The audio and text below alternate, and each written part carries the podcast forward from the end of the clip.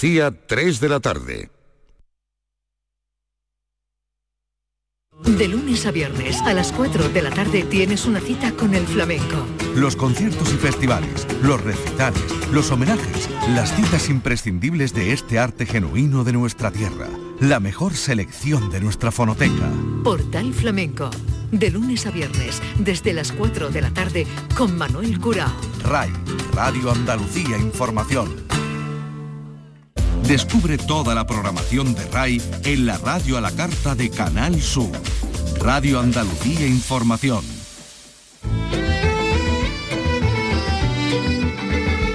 En RAI, Andalucía es cultura.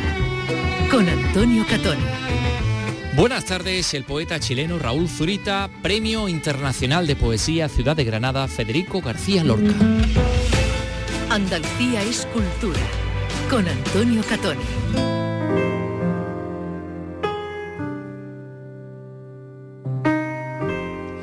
Jurado ha destacado que el galardonado goza de un intenso y personalísimo lirismo que conjuga su dimensión social y política con una sensibilidad muy especial también hacia la naturaleza. Hoy vamos a conocer su vida, muy complicada por cierto, antes de poder publicar y por supuesto algo de su obra.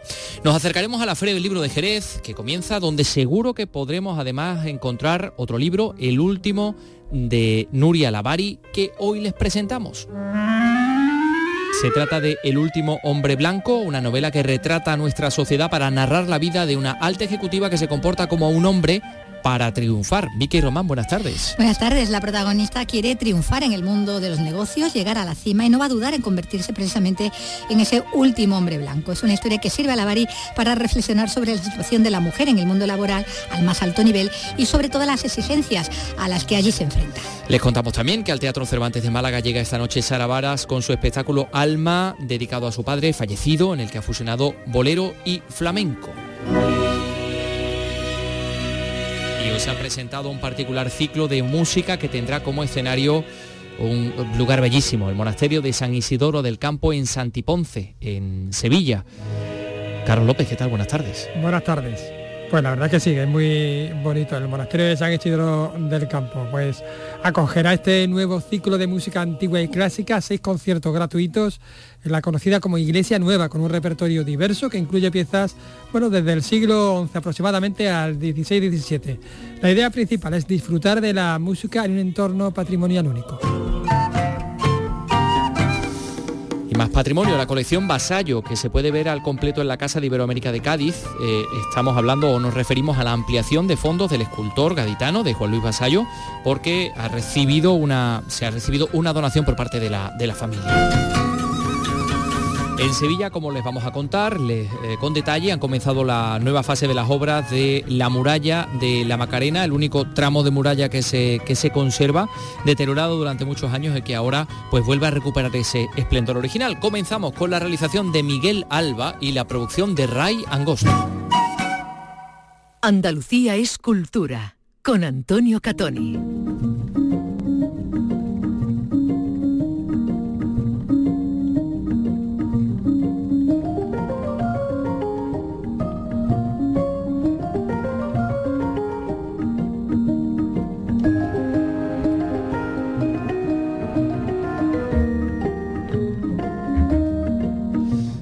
Hablarles de Raúl Zurita, poeta chileno, tiene 72 años.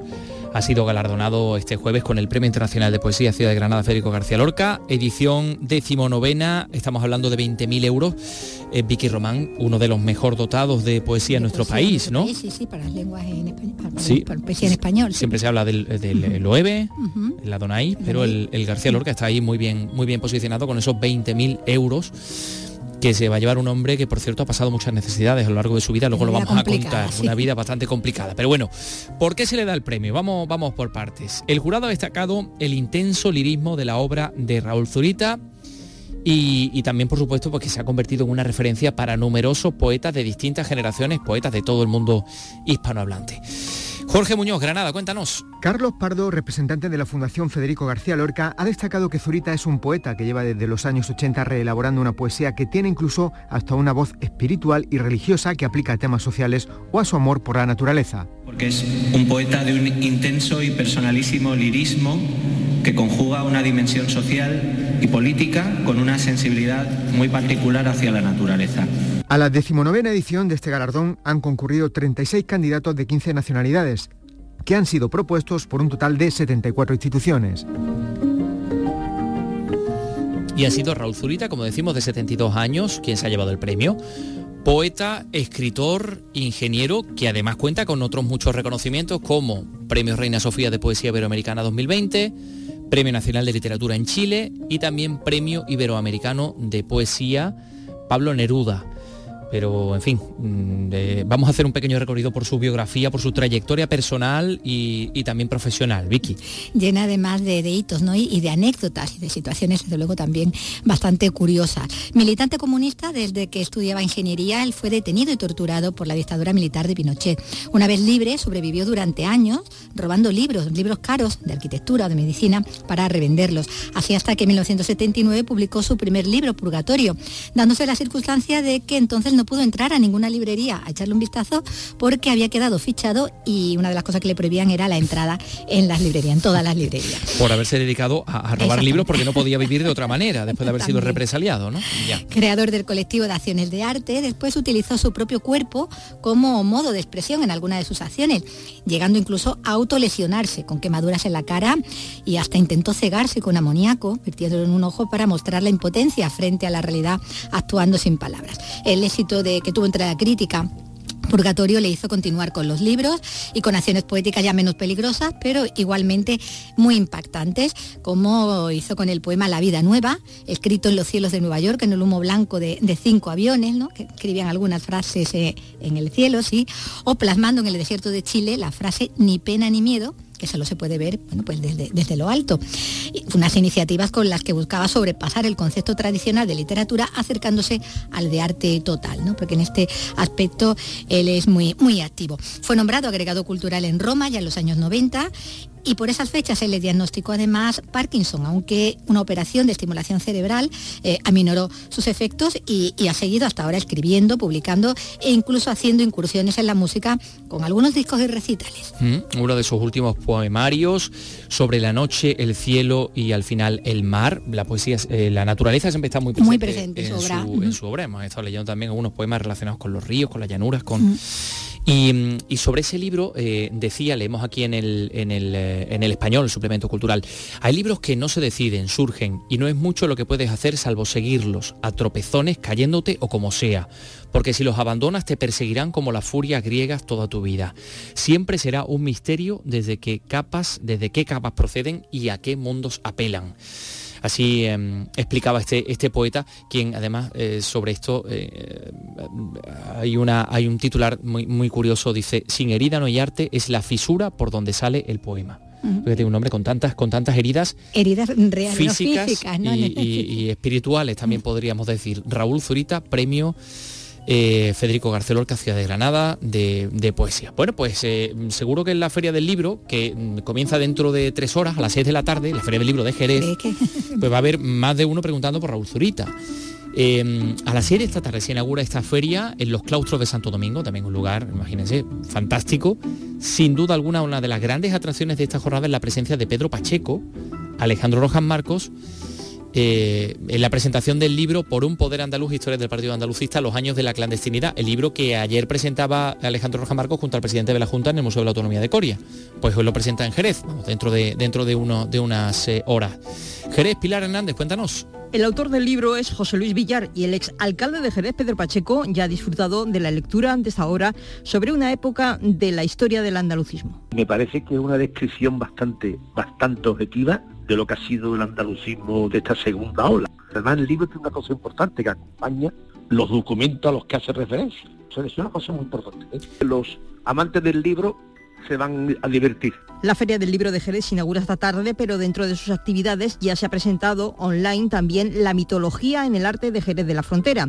Antonio Ramón Navarrete, doctor de Filología Clásica, es el autor de esta obra y tras visitar Jerez en 2004 tenía una asignatura pendiente para escribir este libro en el que Baco y Hércules son dos de los grandes protagonistas. Hércules estuvo en España, en teoría para realizar dos trabajos, las columnas de Hércules, luego el jardín de la Hespérides, pasaría seguramente por Jerez, ¿no? Y esa afición. Y el tema de Baco, pues también es curioso, la simbiosis de, Hércules Baco parece que ha sido posterior, eh, esa apropiación de este, de este semidios, y con motivo de la industria del vino, se ha fomentado. Tenemos en algunas bodegas, incluso antes del siglo XVIII, ya en el, en el siglo XVI parece que hay la presencia de, de los ritos dionisíacos en alguna fachada como la del Palacio Riquelme. La Feria del Libro de Jerez está dedicada este año al poeta Carlos Álvarez Cruz.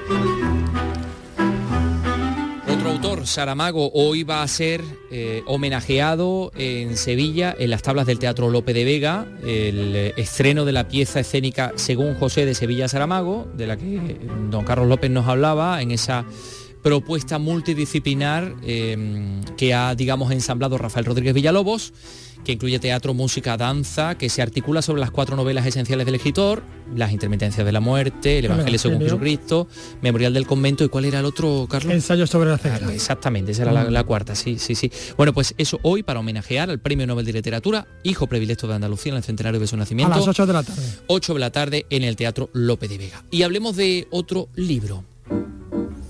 La escritora cántabra Nuria Lavari reflexiona sobre la situación de la mujer en el mundo laboral al más alto nivel y sobre las exigencias a las que allí se enfrenta. Y lo hace en su obra El último hombre blanco. Lo hace a través de una narradora de su edad, en torno a los 40 años, consciente de que en el camino hacia la cumbre se va transformando en un hombre, en todo un hombre. Con Nuria Lavari ha hablado Vicky Román este libro aborda eso que nos pasa cuando vamos al trabajo, ¿no? Eh, a muchas y a muchos. Mi protagonista además es una mujer que va a convertirse efectivamente en, un hombre, va, a aceptar todas las reglas. Eh, masculinas, digamos, para, triunfar. Entonces creo que, bueno, que, puede empatizar con, cualquier lector o lectora. Porque la de ella, como ella misma nos va a contar, como decimos la narradora, paso a paso, es una escalada a la cumbre eh, en el mundo de los negocios, donde traspasado ya el techo de cristal eh, solo suele haber tíos. Y entre ellos se mimetiza, bueno, completamente y porque no tiene otra casi, ¿no? Bueno, es que el, la igualdad que nos, que nos han contado eh, o que nos han vendido o que estamos construyendo además con mucho esfuerzo es en realidad una asimilación. ir, al, ir al trabajo eh, se ha convertido para muchas mujeres en ser como ellos. Eh, es una igualdad hacia lo masculino, hacer lo que hacen los chicos. Eso es lo que llevamos trabajando y reclamando además tantos años. Eh, ¿Qué es lo que pasa? Que, bueno, a los chicos no les han explicado que la igualdad es también hacer lo que hacen las chicas, con lo cual tenemos una carga extra en el cuidado de los dependientes una, muchas cargas mentales extras y además en ese trabajo que tenemos que hacer como ellos, pues tenemos una brecha salarial donde parece que en 100 años estaríamos en verdadera igualdad, por ahora nos pagan menos por hacer lo mismo, y además tenemos que encajar en un mundo que no es que esté hecho en nuestra contra, pero mm. sí que está hecho a la medida, a la biología y a las necesidades de los hombres que durante siglos lo ocuparon ¿no? y lo habitaron.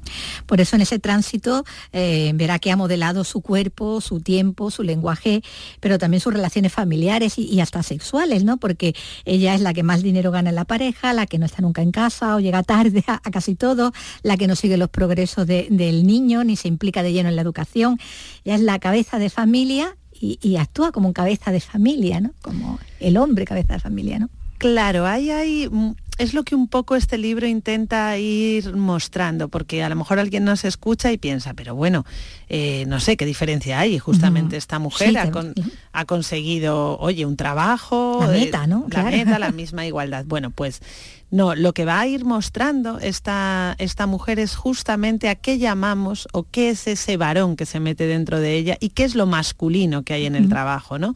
La idea que tenemos de éxito, de quiénes somos, de que hay que conquistar una cumbre, eh, de que vamos a escalar y de que además cuando lleguemos arriba no habrá nadie más, que el éxito es una cosa que se disfruta en soledad, las relaciones verticales, la falta de empatía, el que la emoción es algo negativo, que la intuición no aporta, que la elección racional es la mejor posible. Todas estas cosas van configurando un clima y son como prejuicios que, que no hemos vuelto a repensar, muchos de ellos son directamente falsos. Ni hay ninguna montaña, ni hay ninguna cumbre, arriba no hay nada. Nada.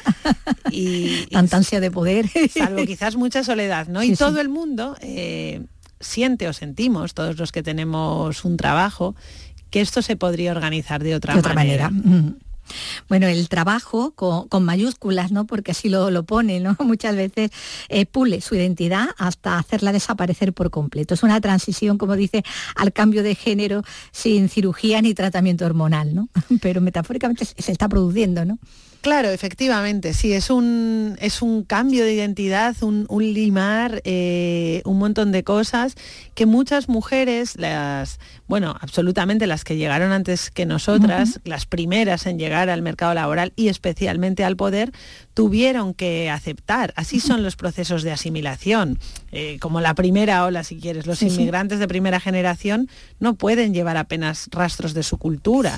Es la segunda, la tercera. empieza, claro, a, a imponerla también, porque ve que, que los puede dejar atrás, ¿no? Claro, entonces, bueno, a- ahora es el momento en que las mujeres en el poder ya no somos el 5%, no somos minoría, somos un 35% de consejeras en España y, y vamos teniendo cada vez más, más espacio. ¿Qué es lo que, cuál es la oportunidad o, o de lo que se da cuenta esta protagonista? Pues de que no queríamos el poder para tener lo que ellos tenían, lo queremos para cambiarlo, para reventarlo y para convertirlo en otra cosa y también para humanizarlo y feminizarlo de, de alguna manera también. Claro, porque no basta con cambiar los jugadores, sino que hay que cambiar las reglas del juego, ¿no? Como dicen, ¿no? Claro, hay, me decía María Jesús Espinosa Los Monteros que, que el poder masculino funcionaba siempre como un sustantivo y el poder para nosotras era un verbo, una capacidad de hacer Sí, sí. cosas.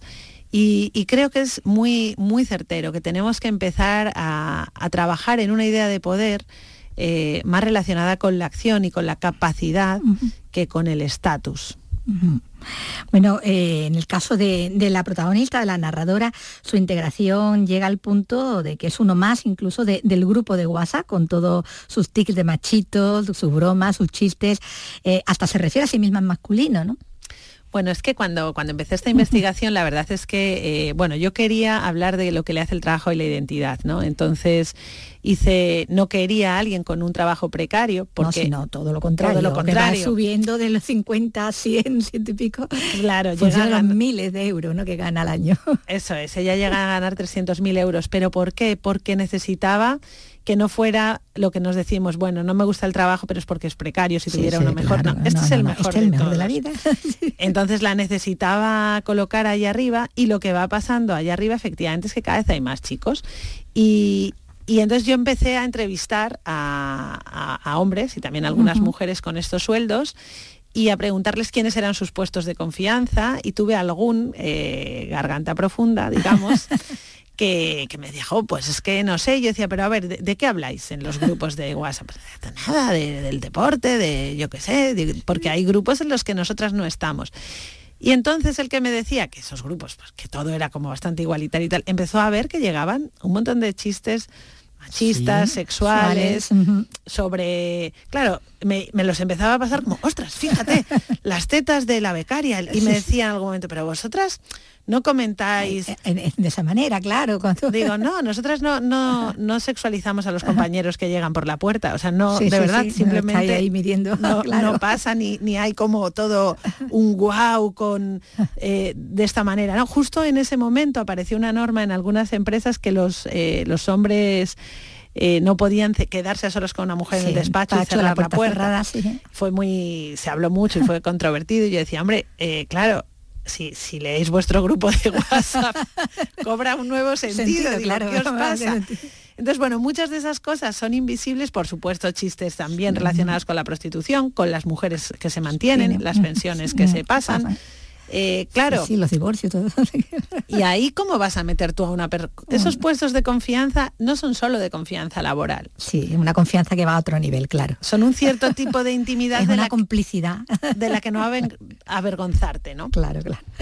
Bueno, la, la protagonista ya desde niña ha ido teniendo revelaciones, ¿no? Sobre la diferencia de cómo funcionan las cosas, hablando antes de lo de las reglas del juego, ¿no? Para hombres y mujeres, desde el momento en que hace la primera comunión, piensa que ha nacido ya en el bando equivocado, o cuando un compañero compañero, un hombre al fin y al cabo, un niño, la enfrenta a la realidad de que nunca va a ser una Michaela Jordan en la NBA, porque hay límites para las chicas por ser mujeres, ¿no? Y de hecho, eh, ahí está el por ser mujeres, no podrás, por ser mujeres tendrás que eso está ahí. Claro, ese, ese capítulo, la verdad es que para mí es muy revelador, ¿no? Porque además es, es verdad que es una cosa que me pasó de niña, yo quería jugar en la NBA y, un compañero me explicó, tú nunca vas a jugar en la NBA porque eres una, niña. claro.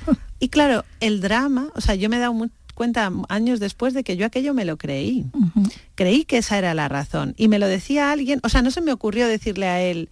Sí, pero tú tampoco, porque ni tienes la altura, ni Claro, me lo decía un tip, un niño que podía soñar con la NBA pero que no metía una canasta, que, no tenía la altura, que físicamente no, le, no hacía deporte y jugaba muchísimo peor que yo. O sea, pero es como tú, claro, no se me ocurre decirle, claro, no, la razón por la que no voy a ser Michael Jordan es porque, Michael Jordan sale uno, es como tú no vas a ser Raza Nadal, no, claro, ni tú. Ah, claro. Tendremos que esperar otro milagro. Pero no porque sea una chica, sino porque. Pero tú no puedes soñarlo por, por, haber nacido chico y yo no por. O sea, esto está mal. y sin embargo yo lo, lo acepté. No solo acepté eso, acepté que nunca iría a la NBA. Entonces, cuando él me dijo eso, de hecho las mujeres no trabajaban en la NBA.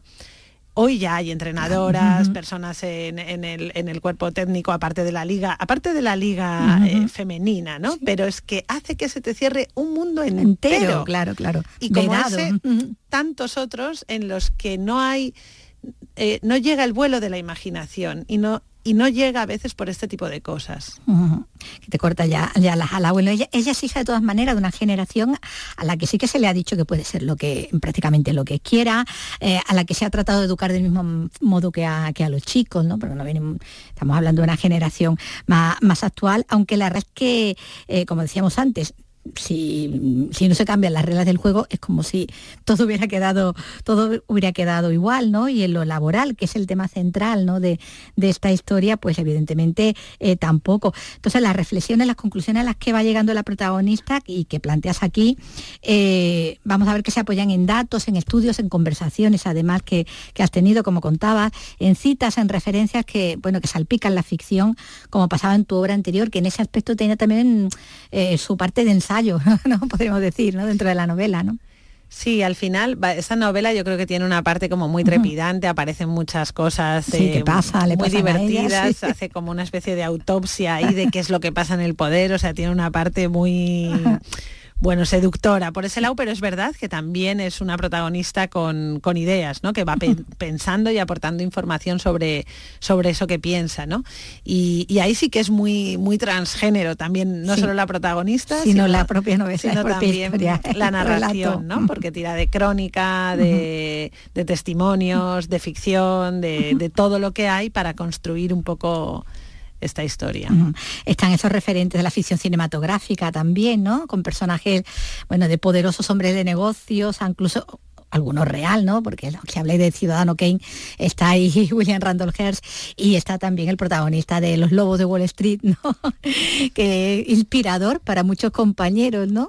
De, la protagonista, que ella se pregunta qué es lo que qué es lo que quiere, querrían ellos de, de este hombre, si, si tienen el, poder, el dinero, el yate, la casa, el estatus, será lo otro, será el Será el desfase, ¿no? Tiene, bueno, va analizando muchas cosas de esos lugares, ¿no? Que nos han ido, hay mucha, mucha, mucha ideología en el trabajo, muchísima, que a todas y a todos nos hace, yo creo, tener conflicto con nuestro deseo, ¿no? Y pensamos, eh, desde niños empieza esto, que hay que aprender inglés. ¿Por qué? Porque al trabajo le gusta y las ciencias y todo lo que al trabajo le gusta. No sabemos si eso nos va a dar bienestar, ni éxito, ni un lugar, pero intentamos hacer eso que creemos, ¿no? Y creemos además que el poder es depravado y que es machista y que es no sé cuántos. Y además... Eh, todo esto viene siempre cargado de ideología. Por ejemplo, el personaje del Lobo de Wall Street, que es muy depravado, es casualmente pobre. Sí. Porque lo que al final nos dice esta película es que bueno, que dar dinero Ah. a los pobres acaban... Sí, sí, sí, como que, que lo Acaban derrapando. perverso, exactamente. le- Ni pobres ni mujeres. Es Sí, mejor que el poder eh, esté siempre en manos estar, claro, sensatas, los de siempre. que son los de siempre, Los de la cuna. donde no hay, bueno, que eso es lo que se llama decisión racional, ¿sabes? Sí, donde no están, pues bueno, ni los derrapes de este señor, eh, ni algo tan emocional o histérico como, como todavía eh, cae la duda sobre lo femenino, ¿no? o, sobre, o sobre la manera más empática Ujú. de, de trabajar o de relacionarnos de las mujeres. Mm. Bueno, la protagonista va viéndose, eh, como decimos, cada vez mejor pagada, de over 50 a 100, a 200 en esa escalada que, que decíamos que está ahí, desde luego, oh, mm, muy bien, muy bien contada, ¿no? Eh, eh, en función de los miles de euros que decíamos que ganaba al año y, y cada vez, bueno, pues más poderosa, sintiéndose más poderosa, de manera que el poder la alimenta eh, al tiempo que la aleja de ese mundo real que está simbolizado en esa amiga freelance, dueña de lo que ella quisiera, ¿no? De, de su cuerpo y de su vida, y que a diferencia de ella sí que puede regalar su tiempo, ¿no? Algo que ella no se puede permitir. Sí, es que es un, la verdad que recomiendo en ese sentido le- leer la novela porque a veces hace falta, o sea, para ponerte en la piel y encarnar eh, y entender qué es lo que nos pasa, eh, creo que a veces hace falta la ficción, ¿no? Y lo que a ella le pasa es que, bueno, cuando haces un trabajo donde te pagan mucho por pensar o por no usar tu cuerpo, esos trabajos que se hacen del, del cuello Sí, para sí, sí, arriba, ¿no? cerebrales. que además es lo masculino y lo mejor pagado es eso. Todo el trabajo que requiere cuerpo o que se hace solo con el cuerpo se suele pagar por horas, casi siempre los hacen mujeres y se considera además mucho peor, ¿no? Pero entonces eh, ella se va alejando. Ella, igual que muchos hombres, se van alejando, de su cuerpo. Claro, ya lo veo como un hombre más, porque está metiendo que el último Claro. hombre blanco. Y, y ese alejarte del cuerpo, que es una cosa que pasa muy despacio, te aleja de los otros cuerpos. Por eso es tan habitual eh, que los hombres poderosos eh, sean puteros. Sí, y sí, sí. tenemos, nuestro país es el tercero de- del mundo con, mayor consumo de prostitución. Pero aparte de todo, hay una lejanía del cuerpo que permite explotar otro cuerpo, porque estás lejos del tuyo y lejos del De de, los- los, de los demás, ¿no? claro. Entonces ella de pronto sí que se encuentra como con esta amiga que está como más reunida con su tiempo, con su cuerpo, donde mente y cuerpo funcionan a la vez, que a lo mejor no tiene tanto dinero, no ha caído tampoco en esa mentira de que el tiempo es dinero, porque no lo es. No lo es. Pero es otra de las cosas que el trabajo nos intenta convencer que sí. Y entonces empiezan a no salir las cuentas y a, y a- y a estar, ella está cada vez más escindida y va explicando ¿no? cómo se produce esa ruptura tan, tan dura de, de la, de la identidad. ¿no? El último hombre blanco, Nuria Lavari. Son las 3 y 27 minutos. Estamos en Andalucía Escultura, en este programa en el que le llevamos evidentemente la actualidad de la cultura en nuestra tierra y enseguida le vamos a hablar de, eh, de patrimonio, de arquitectura y de la obra de un extraordinario escultor como es Juan Luis Vasallo. Dentro de nada. El Girona pertenece al City Football Group de Abu Dhabi, dueña del City de Guardiola y de otros clubes en otros 10 países. El Almería es propiedad de un alto miembro de la Casa Real Saudí. Y los dos se ven las caras este jueves. Almería-Girona. Síguenos en la gran jugada por Canal Sur Radio Almería y Radio Andalucía Información desde las seis y media de la tarde.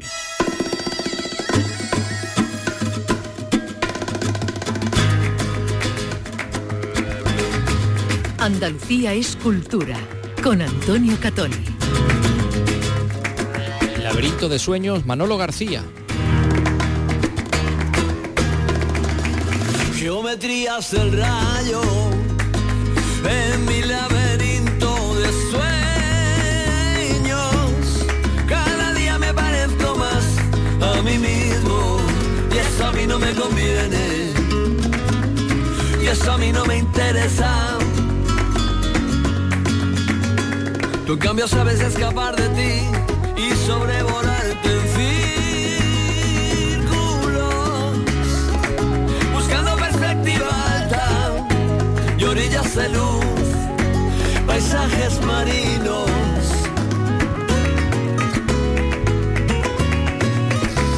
El artista ha cancelado definitivamente el concierto que tenía previsto en Mairena del Aljarafe, en Sevilla, este sábado, 22 de octubre, concretamente en el centro hípico. Un concierto que además ya tuvo que ser aplazado y ha suspendido el concierto de mañana viernes en, Valladolid, en el Polideportivo Pisuerga. Eh, eran además dos citas que tenían ya agotadas. ¿Por qué? Bueno, pues por prescripción médica.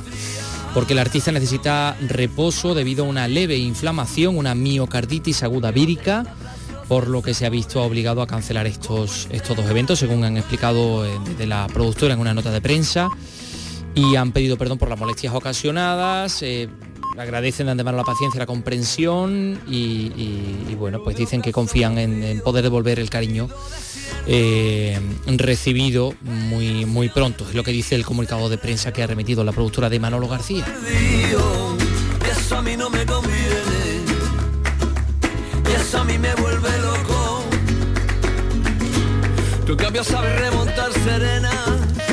Y ahora le vamos a hablar de Juan Luis Basallo, escultor gaditano, eh, una de las grandes figuras de la plástica del siglo XX. Pues bien, su familia ha realizado una donación a la colección Basallo que ya ha sido recibida y ya se puede ver en la Casa de Iberoamérica de Cádiz. Elena Colchero, cuéntanos. Se ha inaugurado la tercera sala y lo nuevo que podemos ver son maquetas y proyectos de algunos de los monumentos públicos más importantes que realizó el artista gaditano, como la estatua a la diosa Minerva que corona el Círculo de Bellas Artes de Madrid. Están presentes además las medallas conmemorativas que realizó en bronce, como los bocetos en escayola previos que se hicieron. Por último, se exponen varios retratos. Entre las tres salas, más de 200 obras que nos acercan a su evolución artística. Amparo Vasallo la hija del escultor, ha estado en este acto. La verdad que la exposición está completísima, se puede entender perfectamente la obra y bueno, pues yo creo que el que venga aquí termina conociendo muy bien la obra. A mí me gusta mucho la obra pequeña, o sea, la obra de inspiración, ahora que hacía él porque, porque quería, o sea, porque le salía a hacerla y esa, esa tiene un... Y luego como obras fundamentales tiene la Córdoba, la niña del trampolín, en fin. Pues desde ahora esta colección, la colección Vasallo, queda en exposición permanente en la Casa de Iberoamérica de Cádiz.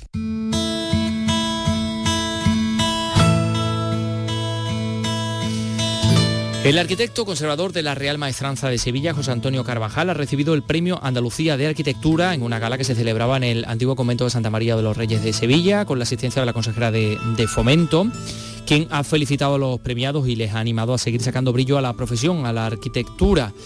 Em, es eh, el premio especial en la modalidad de trayectoria profesional consolidada, el que ha recibido José Antonio Carvajal. Eh, el jurado ha destacado su prolífica carrera con proyectos que destacan por su sencillez, por su vinculación a Andalucía. Por ejemplo, él restauraba el Teatro Falla de Cádiz, la Real Maestranza, como hemos dicho. Eh, él construyó el Seminario Diocesano de Sevilla, la Avenida de la Palmera, y rehabilitó también la antigua Casa Consistorial del Puerto de Santa María, entre otros muchos proyectos. Em, en esta categoría también se ha eh, otorgado una mención especial a un arquitecto, a Luis Verges, jienense. Y ha habido otros premios. Trayectoria profesional emergente al estudio sevillano Backpack Architects de José, María, de, José de la Peña Gómez Millán. Eh, y de otros arquitectos eh, con proyectos desarrollados tanto en Europa como Iberoamérica. Y bueno, pues eh, también se ha premiado en esta modalidad con una mención especial a Práctica, Arquitectura y Urbanismo Juan Antonio Serrano García y a Crono Arquitectura. Ha habido un montón de premios, pero bueno, ahí destacamos a eh, José Antonio Carvajal como eh, Premio Andalucía de Arquitectura en esa modalidad de trayectoria profesional. Vamos a hablar de arquitectura, sí, porque eh, precisamente también en Sevilla, donde se han entregado estos premios del 21 al 23 de octubre, es decir, a partir de mañana se celebra el Festival Internacional de Arquitectura Open House, Casa Abierta. Una cita que propone visitas insólitas a edificios emblemáticos de la ciudad que no suelen estar abiertos al público o que son quizá unos grandes desconocidos. Entre eh, esas visitas están, por eso puede ver cómo son las estructuras internas de de algunos tejados que son realmente impresionantes, como nos va a contar nuestra querida María José Molina. Se han programado visitas por las cubiertas de la Plaza de España, por el Hotel Colón, por la Casa del Rey Moro o por el campus de Palmas Altas y el pabellón de futuro de la Expo del 92.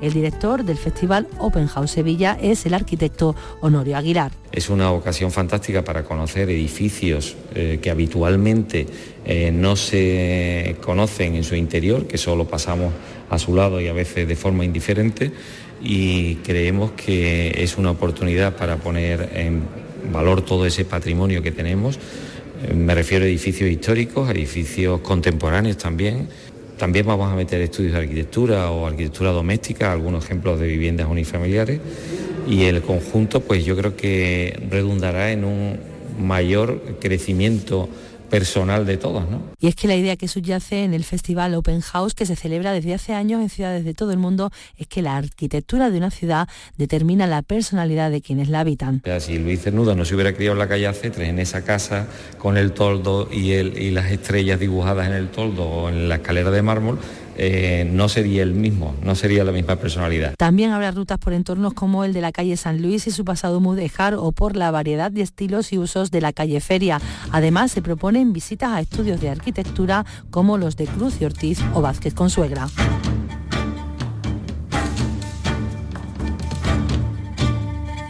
Bueno, sobre estas visitas hay que informarse porque hay algunas a las que se puede acudir, directamente al lugar en el horario establecido y hay otras a las que hay que apuntarse que son las menos, son un 20% de todas las actividades, pero bueno, hay que, hay que informarse, pues ya saben ustedes, Festival Internacional de Arquitectura Open House. Eh, búsquenlo en, internet que no va a tener eh, pérdida. Hablando de arquitectura, eh, se sigue em, actuando sobre la muralla de Sevilla, bueno, sobre lo que queda de la muralla de Sevilla, que a, mediados del siglo XIX fue prácticamente demolida al completo, menos un tramo, el tramo de la muralla de la Macarena. Pues ha comenzado una, frase, una fase nueva de las obras de restauración de este patrimonio tan importante que data de la época almorávide y que ha sufrido un gran deterioro durante, durante muchísimos años. Eh, tras la restauración de la parte interior, los técnicos trabajan ya en el lienzo exterior y también en la puerta de Córdoba. Y cuando concluyan, pues será visitable la parte de abajo, la denominada liza. Isabel Campos en Sevilla nos da más detalles. La nueva fase de obras tiene un presupuesto de 1,7 millones de euros y será la más vistosa, ya que afecta a la parte exterior, desde el arco de la Macarena hasta la puerta de Córdoba, junto a la iglesia de San Hermenegildo, que también será restaurada con fondos de la propia hermandad y una subvención municipal. El alcalde de Sevilla, Antonio Muñoz, confía en que las obras concluyan cuanto antes y que la muralla se pueda visitar. Y que yo espero que puedan culminar cuanto antes para que todo este entorno, ¿eh? desde el punto de vista de la intervención, sea ya uh, uh, un tema del pasado y que lo podamos disfrutar por parte de los sevillanos y de las personas que vengan de fuera.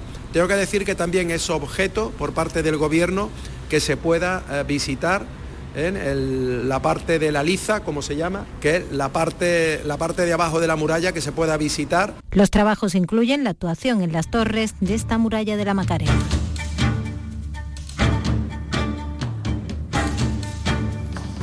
poquito a poco va recuperando su esplendor, una muralla hecha de tapial, es decir, de tierra eh, apisonada, se utilizaban pues una, una, especie de casetones para, para ir apisonando esa, esa tierra y, y, luego eso pues se recubría de un mortero de cal y quedaba fantástico, un material muy muy muy muy resistente. Carlos, me miras así con sí, cara de no, incredulidad.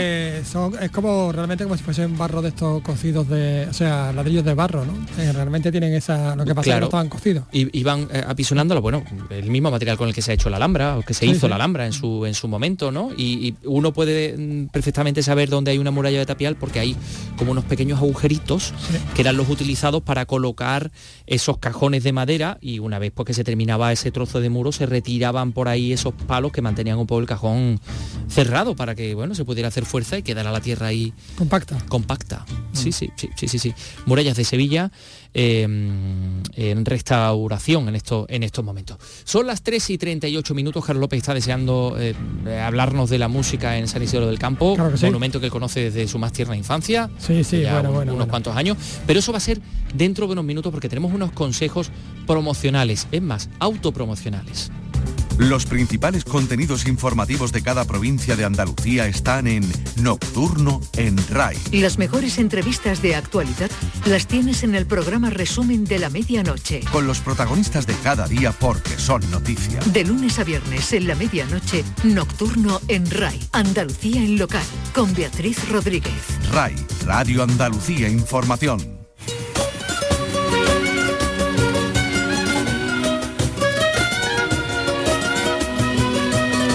Andalucía es cultura, con Antonio Catoni.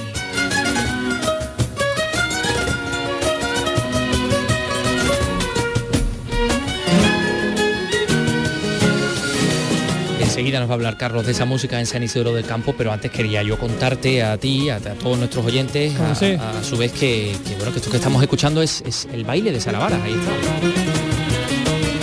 Una grabación en directo y eh, todo eso ¿por qué? Pues porque esta noche Festival Suma Teatro Cervantes de Málaga, Sara Varas va a llegar con su espectáculo Alma, dedicado a su padre, eh, fallecido ya, y, es un espectáculo en el que ha fusionado eh, melodías, por ejemplo, melodías conocidas de bolero, con el, con el flamenco. Esto es lo que nos va a contar María Ibáñez, adelante. Así sonará el taconeo de la bailaora y coreógrafa gaditana en el Teatro Cervantes de Málaga desde hoy hasta el próximo domingo. El espectáculo Alma, dedicado a su padre, un enamorado de los boleros. La bailaora ha recordado que Alma surgió de una conversación con él. Los dos hablaban de la dificultad que tiene una persona no aficionada al flamenco para entenderlo. Después de su éxito en Madrid, Alma recala en Málaga. La dificultad de diferenciar una soledad de una seguirilla, un taranto de un garrotín o un, ¿sabes? Los palos del flamenco que son tan complejos, ¿no? Entonces ahí aparece todo, ¿no? Aparece, pues mira, si lo ves mediante una melodía que conoces, te das cuenta de la riqueza que tiene rítmicamente, ¿no? Por ejemplo. Y de ahí empezamos a, como si fuera un juego, ¿no? Y, ahí fue, mira papá, algún día eh, lo voy a hacer para ti. Las entradas para las cuatro funciones de Alma están agotadas. Forma parte del ciclo Danza Málaga que traerá 17 espectáculos hasta finales de diciembre al Teatro Cervantes malagueño.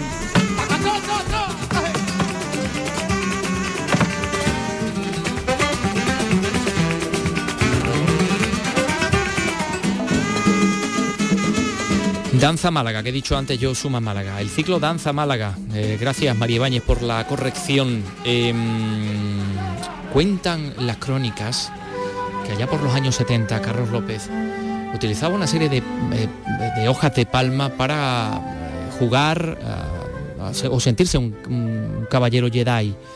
Eh, esto tenía como escenario el monasterio de San Isidro del Campo, eh, lugar de sus correrías juveniles. Carlos, eh, ¿tú nos puedes confirmar esto o ni confirmas ni desmientes como tienes acostumbrado a decir? Ni confirmo ni desmiento no tengo pruebas pero tampoco dudas y no se dice espada, se dice sable láser. Hasta ahí puedo contar.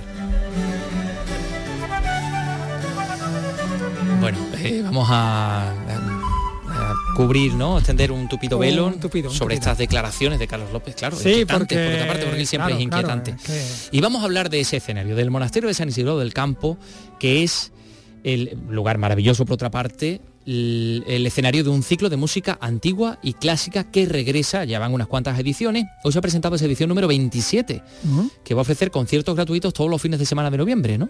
Sí, señor. Eh, Desde el 4 al 25. Y ahora me llama señor, fíjate cómo es. Llamado líder, incluso. Después de darme un palo, ahora me llama señor. Venga, anda. Del una, de una de cal una y de cal y una de arena, sí, una de Claro cal y otra de tapial, sí. Del 4 al 25 de noviembre, ¿no? Sí, señor. Son seis conciertos gratuitos en la iglesia nueva del monasterio. ¿Recuerdas cuando hace un mes, no? O sea, hace un año aproximadamente, por esta Mm. fecha. Sí, sí, Estuvimos haciendo- recorriéndolo. Mm. Bueno, el templo cuenta, recordamos, con el único retablo realizado íntegramente por Martínez Montañés.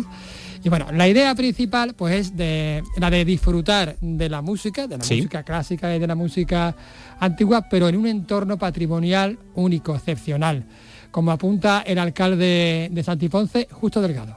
El monasterio es una maravilla, yo animo a todo el que no lo conozca que lo visite porque seguro que le va a encantar. Entonces se da la doble condición que la música por una parte, que ya es importante, y por otra parte en un sitio tan adecuado como es San Isidro del Campo.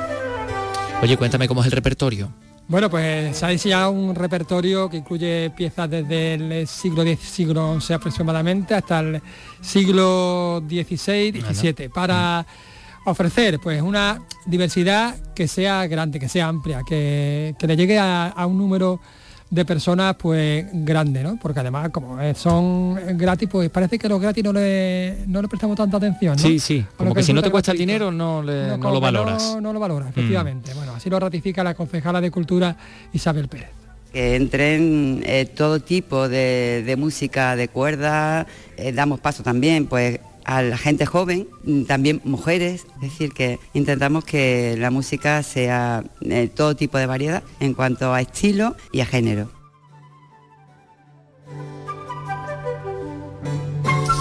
Vamos, que aquí hay de todo. Aquí tenemos de todo, Aquí tenemos de todo, de todo tipo de música. ¿Has podido hablar con algunos de los componentes de las formaciones que participan? Pues con una forma, con dos componentes de, un- Claro. de una formación. Le Ah, con dos formaciones. Son, ellas son Viviana González, eh, que toca la Viola de gamba. La viola de gamba, efectivamente, y con su compañera.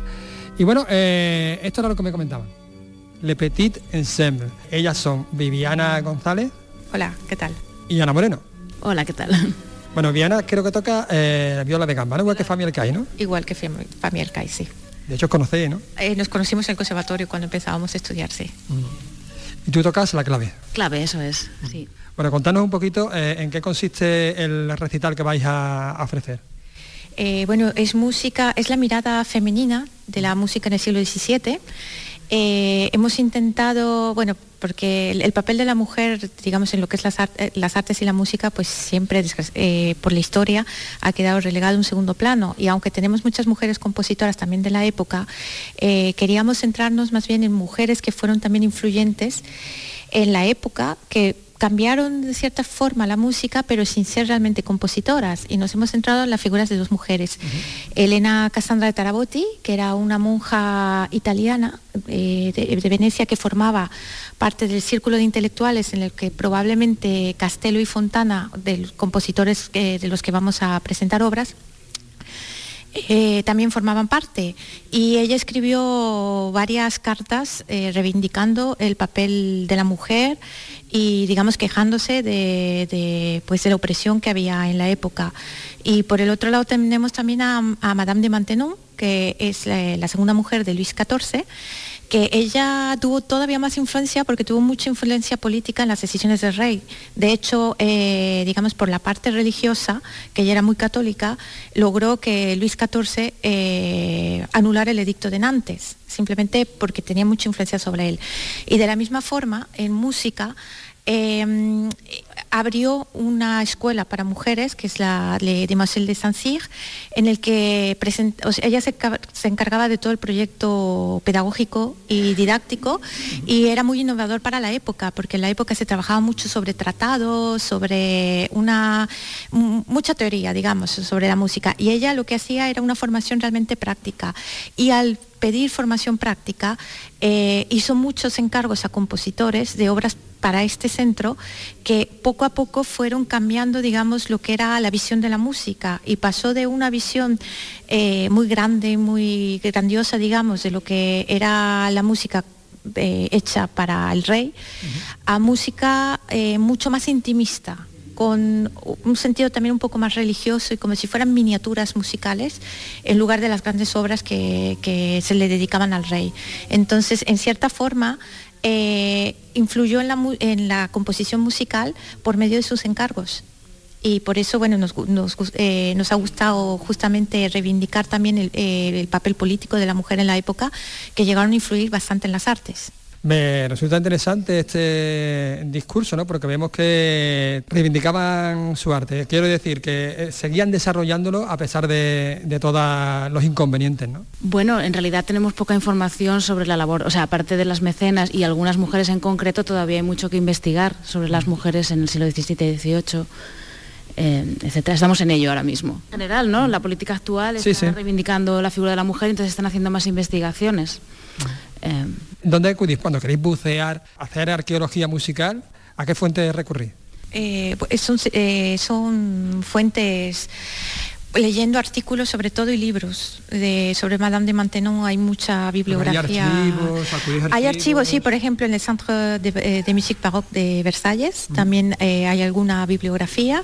Y bueno en, la Biblioteca Nacional de Francia que es donde más eh, digamos eh, he estado buscando y he encontrado y- información. ¿Y autoras españolas, andaluzas? De momento no Curioso, ¿no? eh, sí, no es curiosa, no, no, no he investigado por ahí, pero bueno, su- eh, probablemente haya mucho que descubrir también. Me interesa esta doble visión que tiene la, la música de la época, ¿no? La lúdica para la nobleza y sin embargo la intimista para, para el entorno religioso, ¿no? Sí, bueno, es que eh, digamos que si nos contextualizamos en la época, eh, también tenemos que tener en cuenta que eran momentos eh, políticamente muy inestables. había mucho tira y afloja en todas las cortes entre los protestantes y los católicos, salvo, salvo quizás en España, que siempre fue más marcada digamos, religiosamente católica y en Inglaterra que ya se habían separado, digamos, por el protestantismo, en una corte como Francia siempre había un tira y afloja entre protestantes y católicos. Entonces la mayor parte de los nobles se tenían que posicionar en un sitio o en otro. Y eso hace que, bueno, de la, de la misma forma que se toman decisiones políticas, eh, se tuvieran que posicionar frente a, o sea, exaltando la parte del catolicismo que querían exaltar. Entonces, por eso se vuelve algo así muy íntimo, eh, buscando una realmente la desnudez del alma, eh, en contra de, digamos, de los protestantes que eran como más rectos, más austeros también, ¿no? Pero con una más férreos pero bueno, musicalmente también, digamos, de música protestante también tenemos, por ejemplo, todo lo que es la música alemana, que es más, eh, ¿cómo podemos decir? Cuadrada, no, no es cuadrada, es como muy, muy racional, no sé, muy racional. muy, racional, qué interesante. En lo, racional, más que, que digamos, en, lo, en, la, en la expresión, es como muy racional. Muy curioso, ¿no? Los sentimientos frente a la razón, ¿no? También en la música clásica, ¿no? De este tipo, bueno, en la música antigua. Eh, sí, bueno, eso siempre, digamos, y bueno, todo como en todo arte, todo es cíclico también, ¿no? Se va pasando de una cosa a otra cosa y así sucesivamente. Eh, a tu juicio, ¿qué diferencias hay entre la música compuesta por mujeres y la compuesta por hombres? Vale, es que hay muy poquita música compuesta por mujeres que conozcamos, ¿no? Eh, sí, eh, hay las piecitas estas de clave de Elsa Jacques de y conoces... Ah, sí, Bárbara Strozzi, es verdad, eso es, sí. Eh, eso, hay muy poquita música, todavía está por estudiar y por desempolvar de los archivos, si es que existe, si queda todavía, ¿no? Pero dentro de ese, de ese poco margen, ¿hay diferencias? Mm, o sea, de la música que yo he tocado son, bueno, de pequeño formato. Lo que se ha conservado son preludios de pequeño formato, suites, eh, canciones. O sea, no se conoce obras grandes de gran formato de mujeres. Por lo menos yo no las conozco o todavía no las han sacado a la luz, no sabemos. Qué curioso, ¿no? Siempre el hombre más representación, ¿no? Sí, y bueno, no sé, pensando en Barbara Strozzi, su música es realmente muy pasional. Eh, bueno, digamos que toda la música italiana de la época era, eh, era también muy pasional, mucha fantasía, mucho cambio de, digamos, de afecto que eso es una de las características también de la música barroca y de la música barroca italiana, pero es verdad que Barbara Strozzi se caracteriza por ser muy libre y está mucho en el texto, esto como bueno, todos los, compositores italianos, pero tiene una parte en su música que puede ser un poco más desgarradora, no sé, eh, sobre todo porque está muy ligada al texto, eh, mucha fantasía, es muy innovadora también para la época. Eh, armonías sorprendentes y bueno, es como muy fuerte, una música bastante fuerte y muy pasional. Muy pasional, como el rock o como el flamenco de la, de la época. Bueno, muchísimas gracias por atendernos. Recordarnos cuando actuáis vosotros. El concierto es el 18 de noviembre en el Monasterio de San Isidro del Campo en Santiponce. Pues allí estaremos. Muchísimas gracias. Gracias.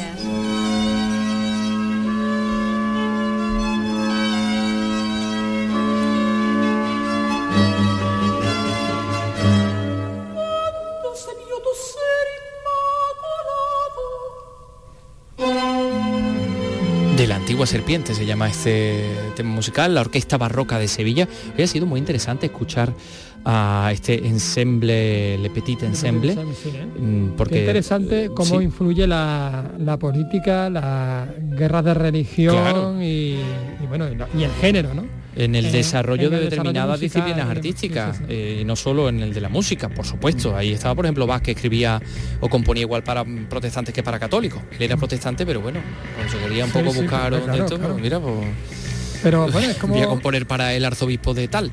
Claro. Pues eh, mira, Carlos, eh, de esta música tan maravillosa en San Isidoro del Campo, vamos a hablar de música folk. Eh, porque Porque, a ver, porque hay dos, do- dos grupos emblema de la música folk, como son Rare Folk y Craig Addicts, que son protagonistas esta semana del otoño cultural en Huelva. Y esto nos lo va a contar Elena García. Con una trayectoria interrumpida de más de 30 años, seis trabajos discográficos originales y un disco recopilatorio, Rare Folk se ha consolidado como uno de los grandes referentes de este género. Una banda que ha recorrido escenarios de todo el mundo y además de todo el territorio nacional, por supuesto, pisando las tablas de los mejores festivales y teatros. Cricadix, irlandeses, se formaron en 2012 como una propuesta irreverente estilo vodevil. Rubén Díez es uno de los componentes de Rare Folk. trabajado durante muchos años muchísimo. Nos conocemos las dos bandas de sobra, hemos tocado juntos un montón de veces y nos parecía que era interesante, ¿no? También por la, porque las propuestas son parecidas, ¿no? En el sentido que Rare Folk pues, también es una banda bastante vanguardista, en el sentido que, bueno, pues que vamos de la, desde la música electrónica hasta la música tradicional, la música celta. El concierto será este viernes 21 en el Gran Teatro a las 8 y media de la tarde.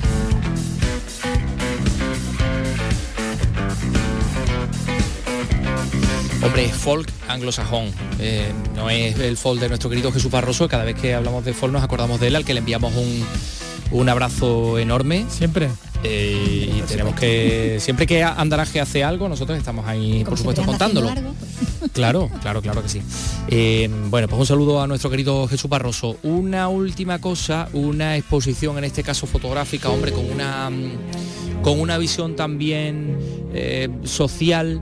Eh, la exposición ha abierto en Algeciras sus puertas, se llama Somos familias, somos iguales. Y bueno, pues eh, Algeciras, pues fíjate, yo no tenía ni idea de esto, pero, vive gente de 120 nacionalidades diferentes.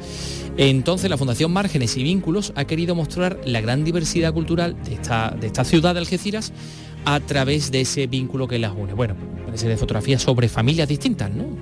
Eh, Ángeles Carrera, yo creo que ha ido ya a verla y por eso nos la va a contar. Adelante. Son una veintena de retratos en los que la fotógrafa Macarena Romero ha plasmado la diversidad de las familias que viven en Algeciras. Sus protagonistas proceden de lugares tan dispares como Rusia, Marruecos o Venezuela, pero todos tienen algo en común, el amor que hay entre ellos, los lazos invisibles que los han mantenido juntos. Para mí ha sido un proyecto maravilloso porque he tratado con cada una de las familias, cada una diferente, me han aportado muchísimo, hemos estado una tarde hablando con ellos, por la mañana, cuando sea, los hemos conocido, nos han contado su historia y ha sido precioso. La muestra se podrá ver durante toda esta semana en el Museo Municipal de Algeciras. Después, cada uno de estos retratos se podrán disfrutar en los comercios del centro de la ciudad.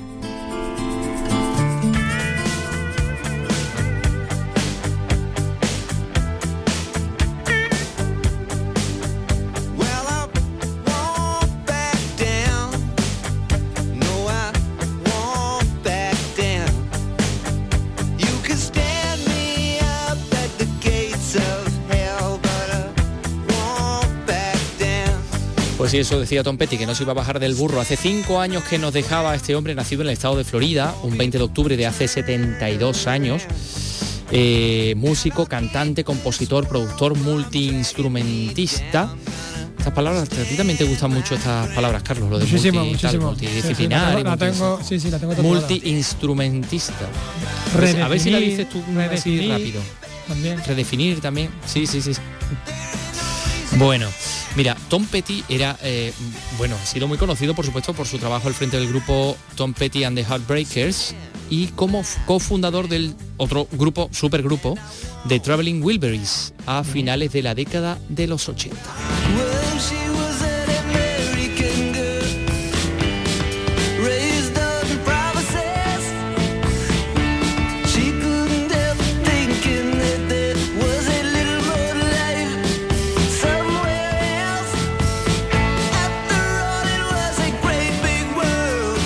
Este es American Girl, eh, incluida en la banda sonora de la película El silencio de los corderos. ¿Tú no te acuerdas, Vicky, cuando salía una chica, una que iba a ser víctima, iba conduciendo, iba en el coche, iba cantando American Girl? Sí, sí, sí, sí. sí, ¿a que La sí? que secuestra. ¿eh?